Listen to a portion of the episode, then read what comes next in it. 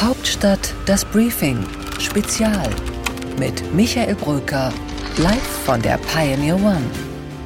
Herzlich willkommen, meine sehr verehrten Damen und Herren, liebe Zuhörerinnen und Zuhörer, zu diesem besonderen Hauptstadtspezial an einem Wochenende, wo ein Thema in allen Medien ganz groß ist, nämlich die Gasversorgung in diesem Land. Am Montag stellt Nord Stream 1 die wichtige Gaspipeline ihre Lieferungen an Deutschland ein, offiziell wegen technischer Wartung, inoffiziell wissen wir nicht und auch in der Bundesregierung niemand, ob diese Pipeline überhaupt wieder angestellt wird. Das heißt, wir sind in einer Gasmangellage und ein Mann könnte dann sehr entscheidend werden im Herbst, nämlich der Chef der Bundesnetzagentur, die dann eine Art Verteilsystem für Gas in Deutschland eigentlich installieren müsste.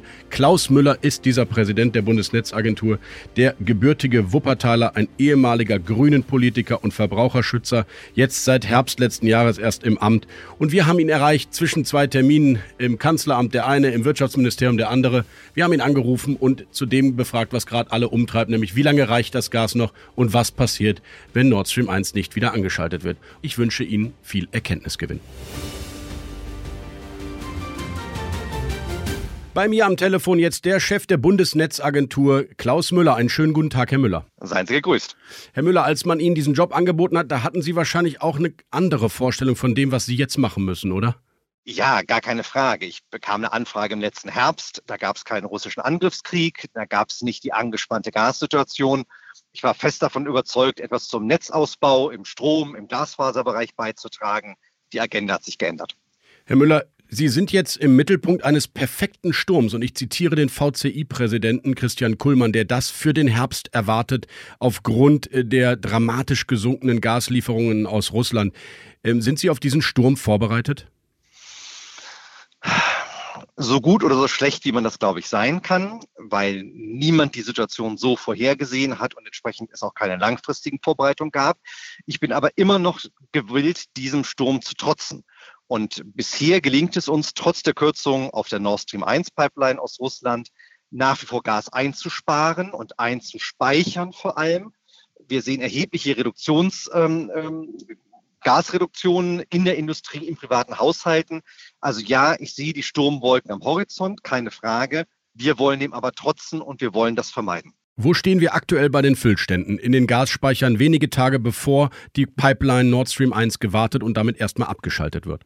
Genau, Sie haben das Datum Montag damit schon in den Mund genommen. Wir stehen jetzt bei rund 63 Prozentpunkten. Das hat immer eine leichte Verzögerung, äh, bis das bei uns ankommt. Also vielleicht ist noch ein Prozentpunkt mehr drin. Das ist wesentlich besser als in den letzten Wochen, wesentlich besser als im Vorjahr, aber nicht gut genug. Wie viel brauchen wir im Winter, zu Winterbeginn?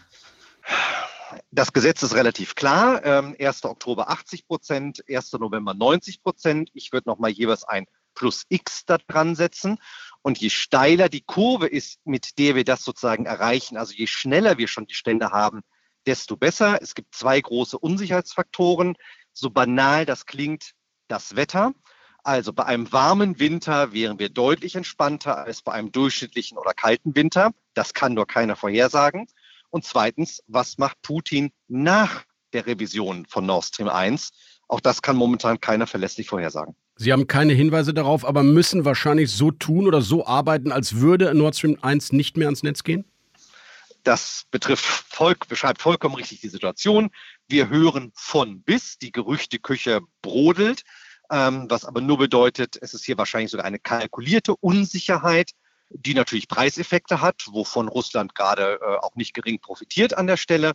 Und ähm, ja, für die Bundesnetzagentur heißt es, den schlechtesten Fall sich nicht wünschen, aber darauf vorbereitet sein. Klären Sie uns auf, die deutsche Industrie ist in, ja, man kann es fast so sagen, Panikmodus. Sollte es zu diesem nicht wieder Anlaufen der Gaspipeline Nord Stream 1 kommen und dann müssten Sie, so ist die Losung dort draußen, die Notfallstufe ausrufen, beziehungsweise der Bundeswirtschaftsminister. Gibt es diesen Automatismus? Das würde ich gerne ein wenig bremsen. Erstens, die Notfallstufe ist sogar eine Entscheidung des Kabinetts. Die ersten beiden Stufen hat Minister Habeck ausgerufen. Das ist richtig. Die dritte Stufe muss eine Kabinettsentscheidung sein. Und auch dann wird man sich nochmal sehr genau die Ist-Lage angucken müssen.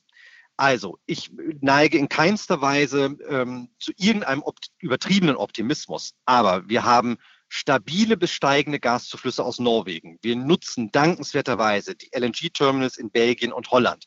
Wir sind in Gesprächen mit Frankreich.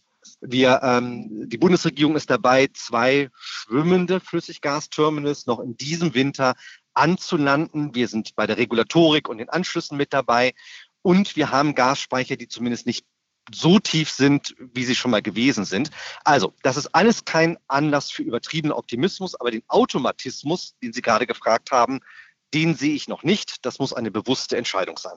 Tun wir schon alles, um Gasbezugsquellen wirklich ins Visier zu nehmen, von Fracking-Gas bis ähm, Gasreserven an der Nordseeküste? Alles ist immer ein großes Wort an der Stelle. Das wird man immer erst im Rückblick wissen. Uns, unser Blick richtet sich auf den Winter 22, 23 und in einem Atemzug 23, 24. Das sind die beiden Winter, auf die es uns jetzt sozusagen ankommt. Die beiden Stichworte, die Sie gerade erwähnt haben, die in der öffentlichen Diskussion auch leidenschaftlich und kontrovers diskutiert werden, keine dieser Optionen hilft uns in den nächsten beiden Wintern. Weil weder ist, sind die Fracking-Möglichkeiten in Deutschland bisher nur annähernd untersucht, geschweige denn gibt sozusagen klare Bohraufträge. Und ähm, auch für andere Maßnahmen muss man unterscheiden, was hilft uns kurzfristig. Darauf ist unser Fokus jetzt gerichtet. Und was sind politische Diskussionen, die andere führen und entscheiden müssen. Aber dann ist ja klar, dass auf jeden Fall, sollte es nicht zu einem Wiederanstellen der Nord Stream 1 Pipeline kommen, dass die Gaspreise erneut erheblich steigen werden und die Versorger versuchen müssen oder können oder dürfen, diese Preise an die industriellen Kunden oder auch an die Haushalte weiterzugeben. Dieses Szenario ist doch jetzt inzwischen realistisch, oder? Das waren jetzt mehrere Fragen äh, in einer verpackt. Also erstmal, Sie haben recht und das kann jeder und jeder tagtäglich an den Gasbörsen sehen. Der Teil der Gasimporte, ähm, die kurzfristig an den Spotmärkten eingekauft werden müssen, genau, die meine ich. Die Preise steigen rasant in einer Art und Weise, die nehmen Sie jedes Adjektiv, was ein Superlativ beschreibt, wahrscheinlich trifft es das. Es gibt immer noch langlaufende Verträge, die dämpfen ein wenig was die Weitergabe angeht. Und jetzt zum zweiten Teil Ihrer Frage. Ja, schon heute geben Gasversorger die Preise weiter. Wir kriegen täglich Meldung von besorgten bis entsetzten Verbraucherinnen und Verbrauchern, die jetzt genau darunter leiden müssen. Aber das sind die Preissteigerungen aus dem letzten Herbst. Also die, über die wir uns vor einem halben Jahr aufgeregt und geärgert haben an der Stelle. Das sind noch nicht die Preisentwicklungen, die wir aktuell sehen. Das ist jetzt den neu novellierten Energiesicherungsgesetz vorbehalten. Ähm, wir wissen, das muss erst noch durch den Bundesrat, durch den Bundestag sind wir schon.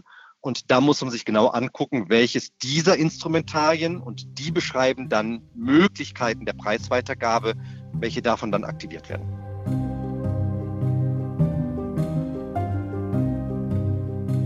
Bis hierhin und vorerst nicht weiter, es sei denn, Sie entscheiden sich, Pionier zu werden und unsere journalistischen Angebote auch als Abonnent zu unterstützen. Dann können Sie dieses Interview mit Klaus Müller noch hören und es geht darum, was auch Sie im Haushalt tun können, um Gas einzusparen, welche Industrieunternehmen und Branchen als erstes kritisch zu beobachten sind, wenn es zu einer Gasmangellage kommt. All dies und noch viel mehr im Interview mit Klaus Müller. Werden Sie Pioneer, dann können Sie sich dieses gesamte Interview anhören. Gehen Sie einfach auf join.thepioneer.de. Ich würde mich freuen, wenn Sie dabei sind. Ihr Michael Bröker. Hauptstadt, das Briefing Spezial mit Michael Bröker live von der Pioneer One.